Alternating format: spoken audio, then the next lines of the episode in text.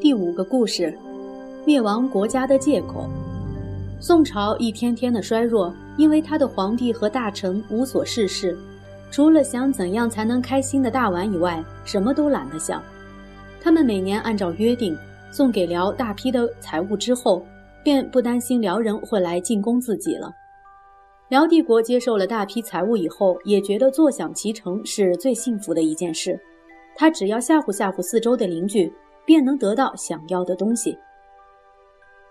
这时候，在中国东北方的黑龙江地区，有个叫女真的民族，不知不觉地强盛起来。女真人是靠捕鱼打猎过活的，没有固定的住所。天暖时就到水草丰富的地方住，天冷时就在山脚下挖个洞，盖上木板，就算是自己的房屋了。女真人居住的地方生产人参、貂皮、珍珠，以及一种叫海东青的猎鸟，它可像猎犬那样替人衔回猎物，而且还能替主人捉些珍贵的飞禽。辽帝国的皇帝想要这些东西时，便向女真人索取，因此女真人觉得很不满意。然而他们只是个落后的一小撮人，连个像样的武器都拿不出来，所以并不敢违逆辽的指令。直到后来，女真人里面出了一位杰出的领袖。这位领袖的名字又长又怪，叫做完颜阿骨打。我不知道他的爸爸平常是不是也用这个名字叫他，还是用个小名叫他。总之，他的大名越来越多人知道了。完颜阿骨打开始动手，把他的族人训练的骁勇善战，而且还盖了城堡保护自己的女真族。做完这些事情以后。他决定去打辽帝国，虽然他的军队只有少少的两千五百人，完颜阿骨打带着小小的队伍，却一连打了几场大大的胜仗，这使得辽帝国的皇帝勃然大怒，他立即派了十万兵马要去剿灭这一小撮不知好歹的女真人。不过说起来，没人相信辽的十万大军居然还没有与对方交战，就被女真人的勇猛吓得逃跑了。公元一一五年，大获全胜的完颜阿骨打决定建立像辽那样的一个国家。你已经知道，辽是代表铁的意思。然而，铁还是有生锈的时候，所以完颜阿骨打为自己的国家取了金作为名号，因为金是永不毁损的。辽帝国接二连三的惨败，让宋朝人感到很兴奋，看到欺负自己的人被别人打得鼻青脸肿。当然不禁要幸灾乐祸的。于是有人告诉宋朝的皇帝宋徽宗说：“唐使现在和金国联合一起攻打辽国，一定能出口恶气，而且还能要回燕云十六州的失地呢。”宋徽宗也认为这是天大的好机会，于是偷偷派遣使者和完颜阿骨打联络，说明了联合攻辽的意思。完颜阿骨打也觉得这样做很好，不过他提出的条件是这样的。事情成功以后，宋朝可以收回燕云十六州的土地，但宋朝必须把每年进贡给辽的白银和绢帛输送给金国。你会不会觉得这样的合作对宋朝来说很委屈呢？不过宋徽宗却不太以为如此，他恨不得立刻打败辽国，一雪前耻。金宋双方的兵马，一个向南打，一个向北攻，可是他们的表现却极为不同。金兵一路势如破竹，把辽军打得四处逃窜，而宋军则被辽军打得大败。他们在联合行动中除了失败，一点儿也没贡献。由于金兵凶狠勇猛，辽帝国的京城燕京很快就被攻下了。按照约定，金国把燕云十六州送给宋，而宋国除了每年进贡白银绢帛外，还要把燕京地区所收的税加送给金国。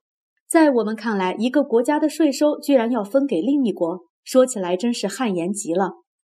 可是宋徽宗却觉得收回丧失将近两百年的土地，自己真是太杰出了，所以还举国狂欢庆祝这次伟大的胜利。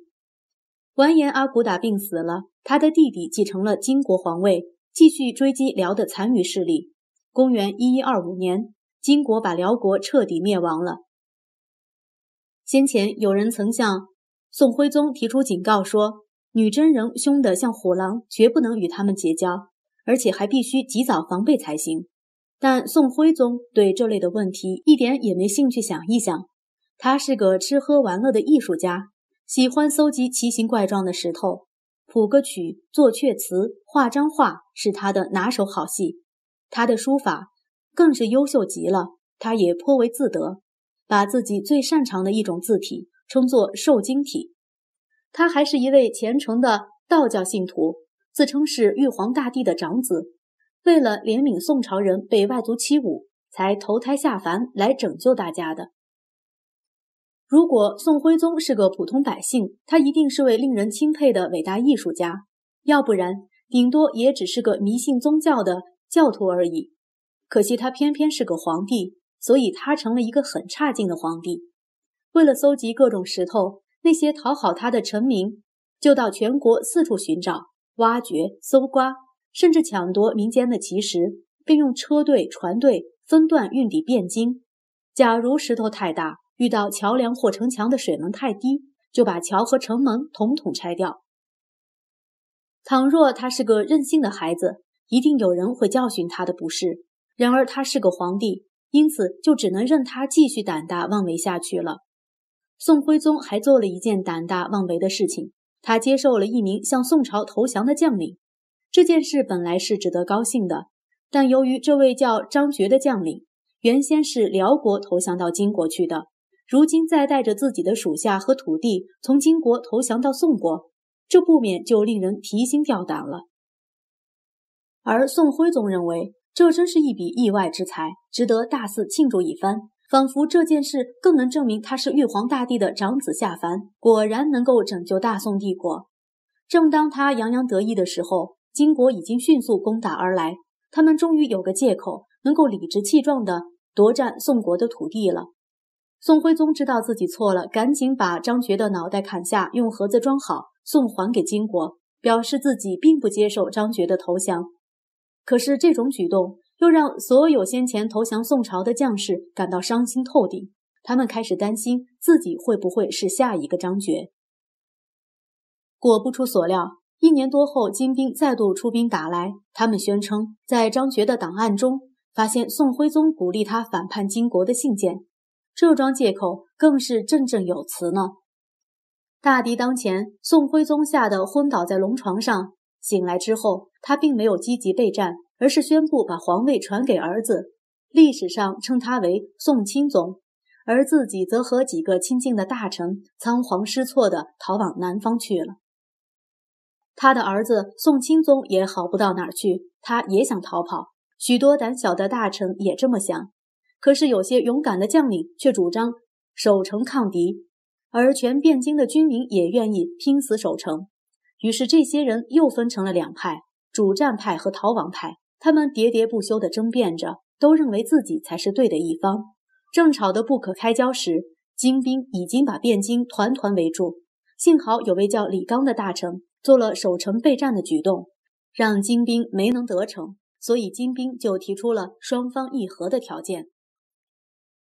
宋钦宗忙不迭地接受了所有的条件，宋金国黄金五百万两，银五千万两，缎百万匹，牛马一万多头，割让北方三块土地，并且尊称金国皇帝为伯父，还要宋朝的宰相到金国去当人质。